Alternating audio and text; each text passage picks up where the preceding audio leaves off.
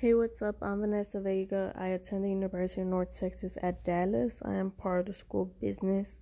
And for this podcast, I'm just briefly going to talk about the coronavirus and how it's impacted me and my family these past couple weeks.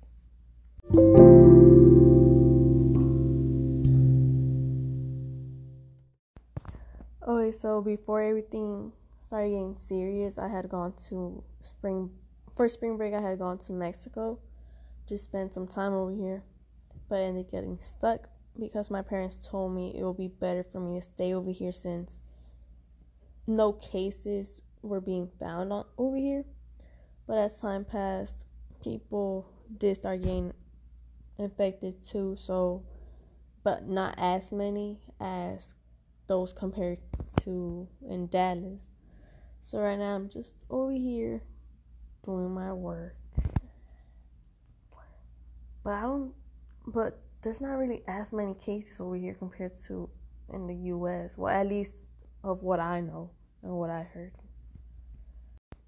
With that being said, I don't think I started taking the pandemic seriously, like until further, in as we got into it, because well, I came to Mexico by myself, so I was just around my uncles, cousins, and other relatives and what I noticed was that most of them didn't really take it seriously. So I just said, oh, it must not be that big of a deal.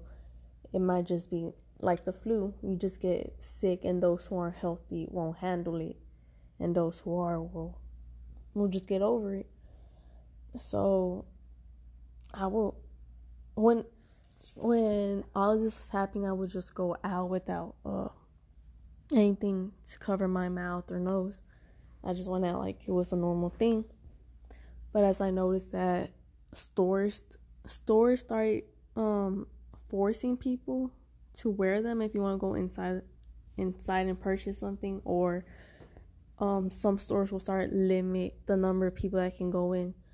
So only one person for each family can go in to the store. If you wanted something, you had to wait or tell that person to bring it to you. So I didn't really take it seriously at the beginning. I would say I took it more seriously towards like the middle of it. But even then, I don't think right now. I I mean, I am taking precautions, stuff like that, like still wearing a mouth cover, washing my hands, trying to keep my distance with people, but I'm not really that worried about it. Cuz in a way, what I see is like if you start thinking about it too much, talking about it too much, it's like you're inviting it. Like lo estás invitando, like to get to get it pretty much. And I wouldn't I wouldn't know how to answer that the question of how has the pandemic affected you and your family economically. Well, I don't really know how my family's doing I mean, I talk with them on the phone, but I don't really ask how y'all doing financially. Are there any struggles? I just know that some of my relatives and my parents, their work hours have has changed, but I guess I can speak on my relatives on this side over here. Well, right now I'm staying with some cousins, but before I was staying at my grandma's house with my aunt and and a cousin and, and an uncle. And I did notice that my aunt was struggling since she wasn't getting that much money anymore. So at times we wouldn't have enough money to go to groceries or get all the things that we needed. And the same same thing goes to over here with my cousins. Right now what I've noticed is that we we are running low on money cuz I do try to also help them out with groceries with the money that I did bring, but I'm trying to also make it last. And paying bills, well, I help. I try to help them pay the bills, but they don't at times let me help them. So I just try to help them around the house at least with everything that's going on. And actually, um, over here, I'm not exactly sure if it is true or not, but there was uh, my aunt my aunt was telling me something about how certain cars can only be on the streets on certain days, all depending on the last number of your license plate. So, say like your license plate ends with a one, you can only go out on Mondays.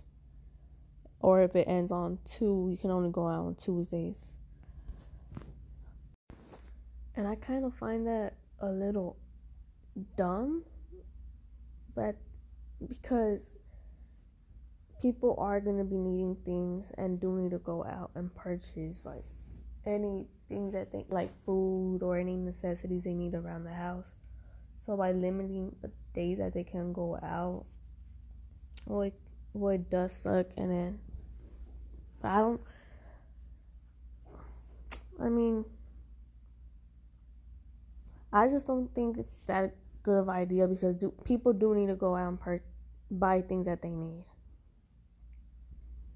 So, yeah. But moving on to the next question on do you know anybody that got coronavirus got the coronavirus or got tested?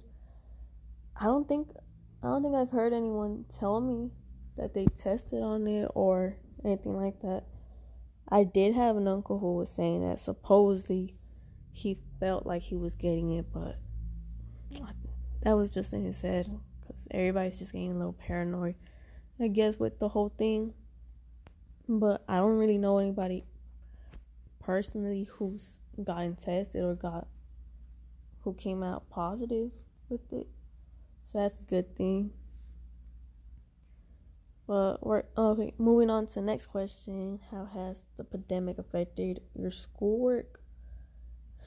I didn't like that it switched to online because it made me feel like school was over already. So I just, at times, I did get lazy or I will forget that I had to do work. In fact, like, it made me feel like doing the work was optional. Like, I was okay if I didn't do it. But then on the other hand, when I did do it, and I said, "Oh no, like you're still in school, you're almost over, but not yet," I will actually do. I will struggle sometimes on doing it because there were there will be things that I wouldn't understand, like some things in like for my class in accounting.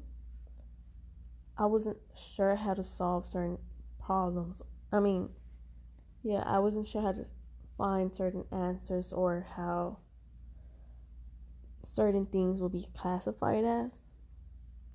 So it did at times make it harder for me to keep up with the lessons, but I, but for the most part, I would just use YouTube or mm-hmm. things like that to kind of teach myself what each top what those topics were about or but the thing that i noticed was that for like some teachers are giving out more work than what they did give us out when we were actually going to class in person.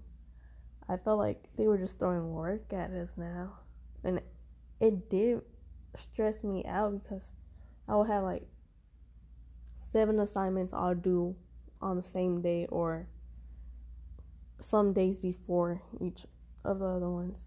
So it just made me nervous and sometimes it gave me headaches because I would try to keep up, but I would just get stressed out.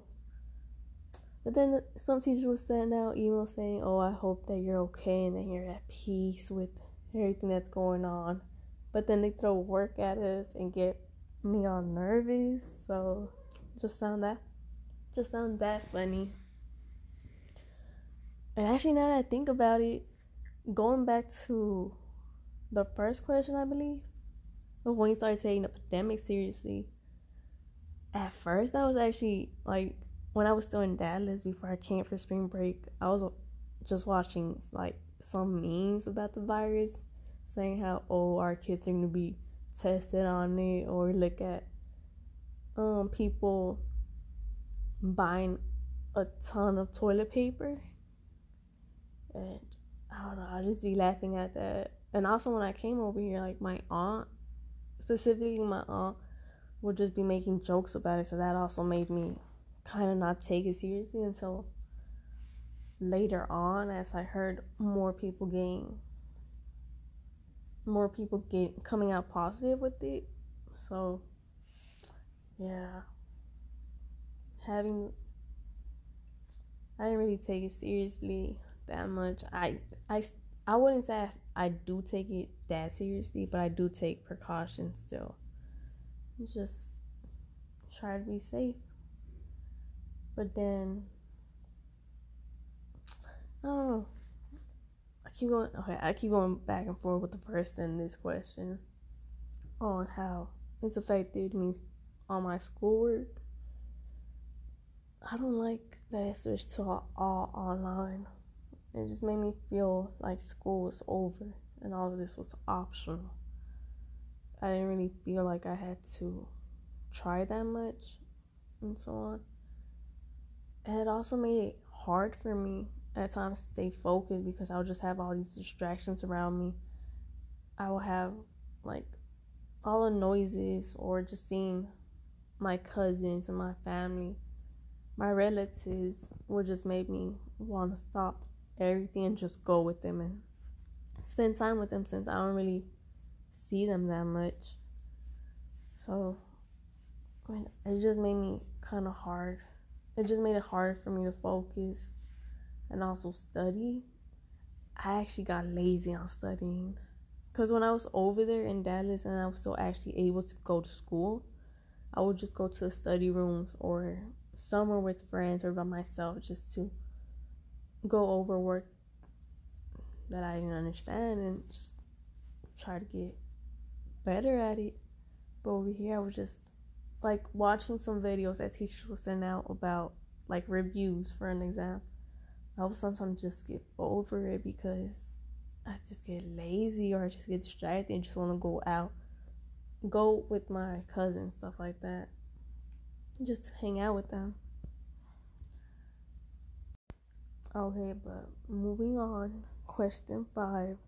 How well do you think professors dealt with the pandemic situation in connection to your classes? Actually, this, well, I just kind of answered this already. I felt like, well, some teachers like were understanding and did push back some work. Like before we went, we went on spring break. We had assignments due, but because all of this happened, most professors did push back work. So they gave us an extension on things. But even with that being said, for the most part, I think most of my teachers did handle the situation right with the transition of going to face to face to now fully online. I would say the transition uh, from the professor side, professor side was all right but even then, there were still some issues when I needed help with some assignments. Some teachers would take too long to respond. So that kind of just pushed me back on my work because sometimes I will also try to get ahead of my work. So I will ask the professor ahead of time what exactly they're asking for this assignment, but they will take like a day or two to, to reply back. So that just got a little bit annoying. And then changes to syllabus. I don't think it was really that confusing. It was just a lot of work was being thrown at us at in such short time. Even now, like the these final weeks of the semester, I feel like even more work has been given out compared to when we were actually going to face to face. Moving on, the next question is How well do you think the college dealt with the pandemic situation? Are there good things the school did to help students, and are there things the school could have done better? Honestly, I'm not really sure what the school did in order to handle with the situation. I just know about the whole changing, going to fully online rather than going in person. Even like with advising the with um, if you wanted to make a meeting with your advisor, you had to just set up your appointment normally, except this time you just had to do it through a phone call rather than actually going face to face. I know that the school the school actually also made the students move out of the housing there. So, yeah, I don't really know if that was a good idea because I would say there's some students there who don't have family members here, so don't really have anywhere to go that easily. So I don't know how they dealt with that. But from I guess and I think that's all I know school did. I'm not exactly sure if they disinfected the school or anything like that. I think they probably did. I think I received an email, but I'm not sure. I wasn't exactly keeping up with what the school was doing to take care of the situation. I was just like I wasn't really worried about the school that much. What they were doing since I'm not there. I wasn't really worried on that. But from the things that I know, yeah, even those were some good precautions that most schools and other places are taking. They're trying to disinfect the location, the establishment, and then just make sure nobody gets contaminated, I guess. But I don't know, I just kept on thinking about how some stu- what the students who don't have family members over here did. Like, where did they move out? Because I don't know if they had to find an apartment or something like that. I don't even know if they were able to find one due with everything was going on, due to it, what everything's going on. But other than that, I would say school, I guess, took the necessary precautions, the basic ones, and they did have some contribution on helping and cleaning the school. Now, finally, the last question 50 years from now, what do you think you'll remember from the pandemic and will tell people about?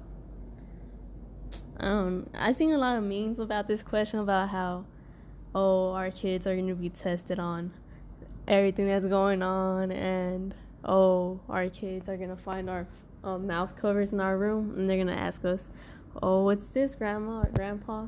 And then, like, the kid has a, the grandparent has a flashback of everybody not being allowed to go outside. So I think things like that, just like little jokes, probably just say, oh, people had to wear mouth covers a lot because just for precautions. Sometimes you weren't able to go out just for random things. The restaurant, some restaurants had to close down, even some other establishments. And then I don't know if it is true or not. I'm not sure if it goes the same over there in in Dallas or what about it's illegal to throw parties now or something like that to have a lot of people over at your house. Because over here well you'll just get like you'll get in trouble. I'm not sure if it's also against the law over here. I just know you'll get in a lot of trouble if you're caught having a party at your house. Because what the government's trying to do is prevent a lot of people from being together in the same place. So yeah. I think i guess things that i will tell would just be that. People we weren't allowed to go out that much or and you had to wear mouth covers pretty much. Everything has switched to being online so yeah. But just a random thing what i noticed is every time i would go out you know the mouth the mouth cover i don't know if it's called that but the mouth covers you're supposed to cover your nose and your mouth, or else there's there's no point of putting it on if you're not covering both of them. What I would notice when I go out is a lot of people just be covering their mouth, so I just found that kind of stupid because it makes no sense to even wear it if you're not gonna wear it properly. And same thing goes like with the gloves. People wouldn't be using it logically because they will just like there's even videos out there explaining telling people how to properly use them because it just doesn't make sense how people are using saying that they're they're taking precautions but they're not doing it the correct way because with the gloves it's used just to protect your hands like so you won't get pretty much dirty or get anything on you But it doesn't make sense if you're gonna start using like touching your phone in your pocket and then putting it close to your face because you're just passing those germs onto your face. Like it just doesn't make sense. Or yeah. I know there's like some diff- different precautions out there. Also, like when you're going to El Mandado, like in groceries, you well, at least in my family, my relatives, or every time we get groceries, we there's only one person who's like disinfecting them. So and then another person like starts putting what's already disinfected into the fridge, the drawers, stuff like that.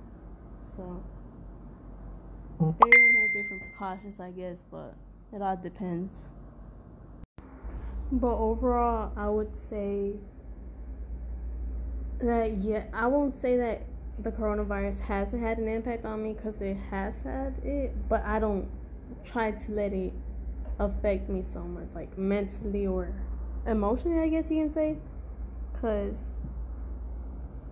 like I said before, I feel like if you think about it too much or you talk about it too much, it's like you're inviting it. You're inviting that to come into your life. I don't know exactly how to say it, but that's how you say it. That's how I'm able to explain it. I just try not think about it so much so that it doesn't, as a way, like, I don't invite it into my life. But overall, the corona, with the pandemic, it has had an impact on me, on my personal life, and on my, with like schoolwork and stuff like that. But hanging on there, hanging on. Well, but that's it for this episode. That's all I have to say regarding this because honestly, I don't really know that much about what's going on with it. I just know the basic things of what people are mainly talking about. But that's it for this episode.